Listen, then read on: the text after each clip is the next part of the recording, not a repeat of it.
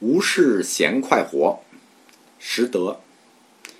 无事闲快活，唯有隐居人。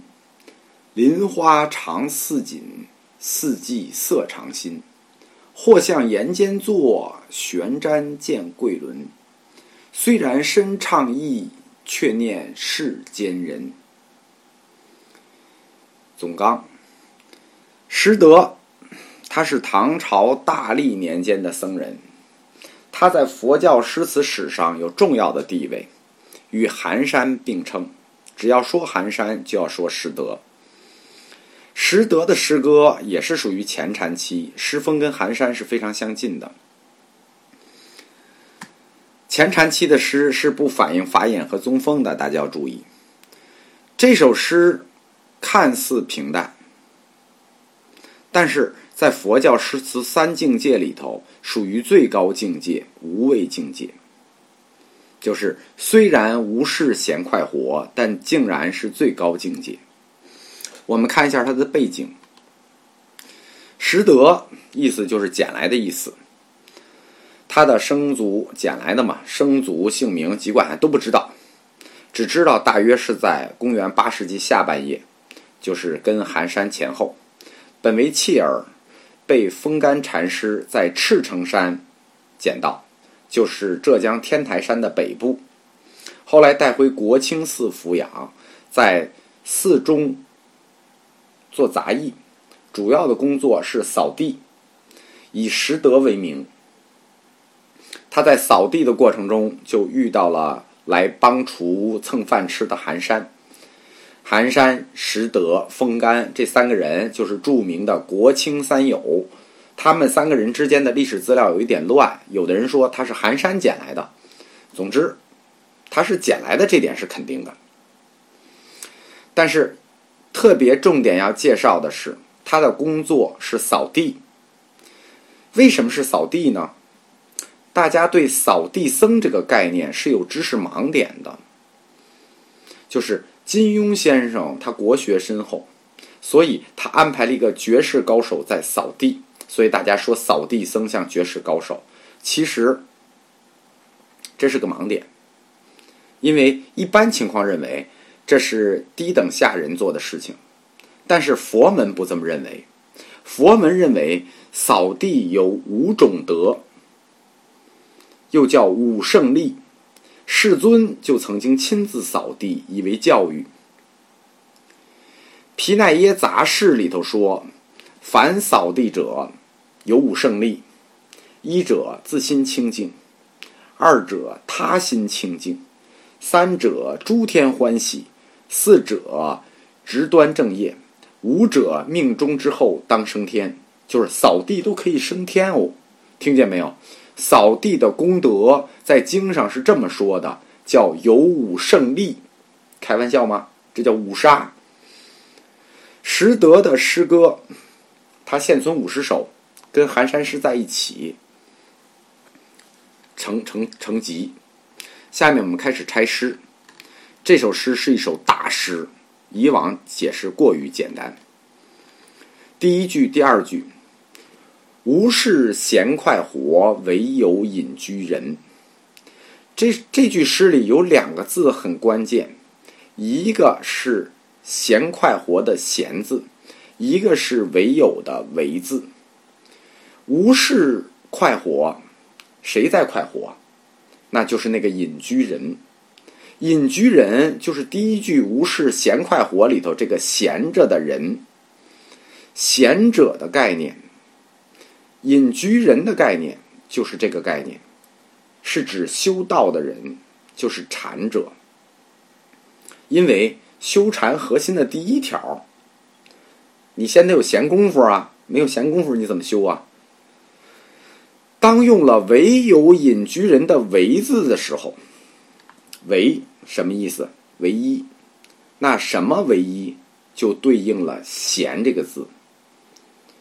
贤者和盲者同时出现，有对应才能说唯一。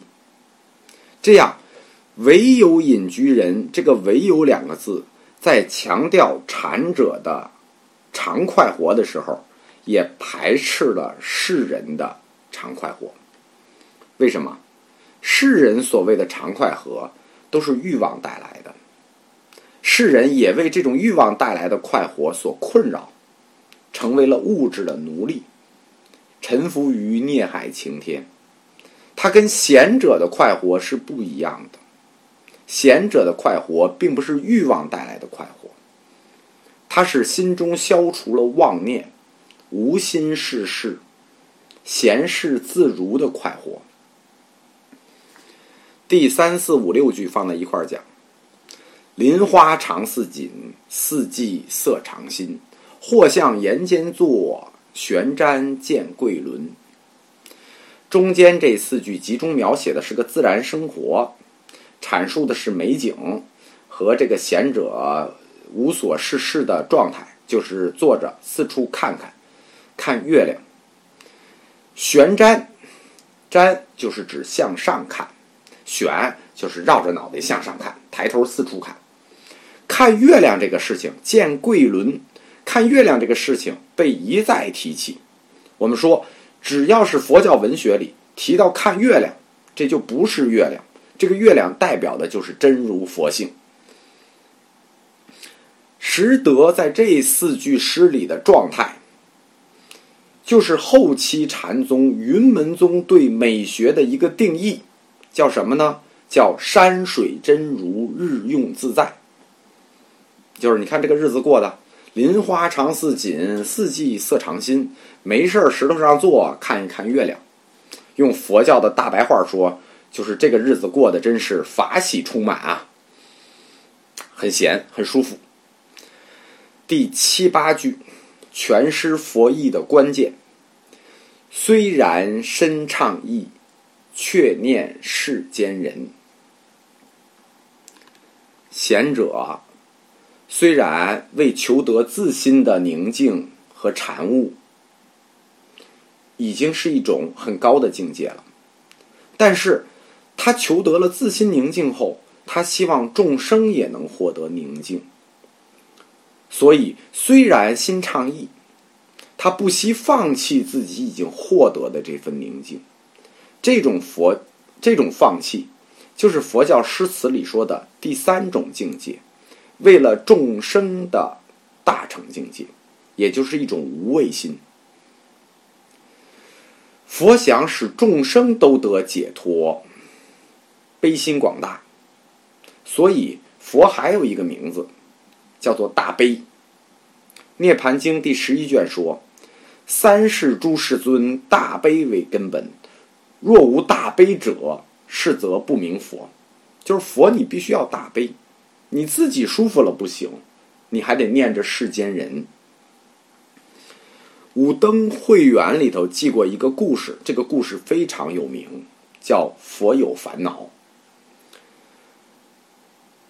赵州和尚说，佛陀在悲悯众生的时候就生起了烦恼，这个烦恼不是他自身具有的，是因为众生引起的，众生引起的。《维摩诘经》上也说嘛。以一切众生病，是故我病。若一切众生不得病者，则我病灭。菩萨急者以大悲起，所以呢，对吧？这个结论就很清楚了。所以你虽然身畅意，你看你是个贤者，已经很舒服了吧？不行，众生病是故我病，所以你得赶过来看病。这就是大悲，却念世间人。这首诗的核心就在这句：“这个贤者是不是很多事儿啊？他要是像小乘佛教一样，自己解脱了，不就完了吗？对吧？即使你不解脱，你自己闲快过去，好不好？不好。《法华经》里说，菩萨永不解脱，要做娑婆往来八千度。”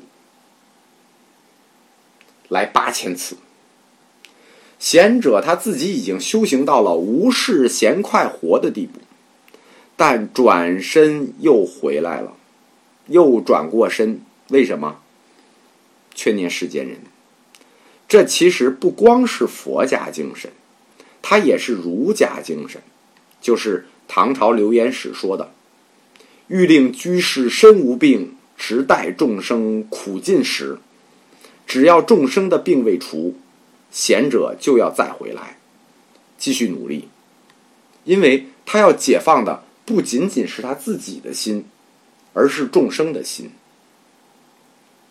最后，附赠一句寒山和拾得之间的感情问答诗，支持一下，不是感谢一下支持我的朋友。这首诗叫。两人心相似，从来是识得，不是偶然称。别无亲眷属，寒山是我兄。两人心相似，谁能寻苏情？若问年多少，黄河几度清？这是寒山拾得的感情诗。在清代的时候呢，雍正皇帝曾经敕封寒山和拾得，一个叫和盛，一个叫和盛，就是我们民间所说的和和二仙，表示相亲相爱、情深意重的象征，所以一般都用来感谢自己的朋友，感谢支持我们的朋友。他们多以这个小孩的面目出现，表示祥和圆满。尤其是在文物瓷器上，大量具有这种和合二仙的题材。但是，他们哥俩的关系好就好，为什么一定要用“和合”这个词呢？因为我一听到这个词，就想到了和合伞。这里头有一个极其八卦的爱情故事，等同于唐朝版的林徽因、梁思成、金岳霖。三角恋，而且更加八卦。如果有兴趣的，自己查一下，我就不八卦了。钱钟书先生在《谈艺录》里头曾经评价过寒山和拾得，说寒山拾得二集自出手眼，意思就是说，这两位诗人都是用大白话写诗，非常生活，不刻意。这个评价很高，就是说，他们都是人民的艺术家。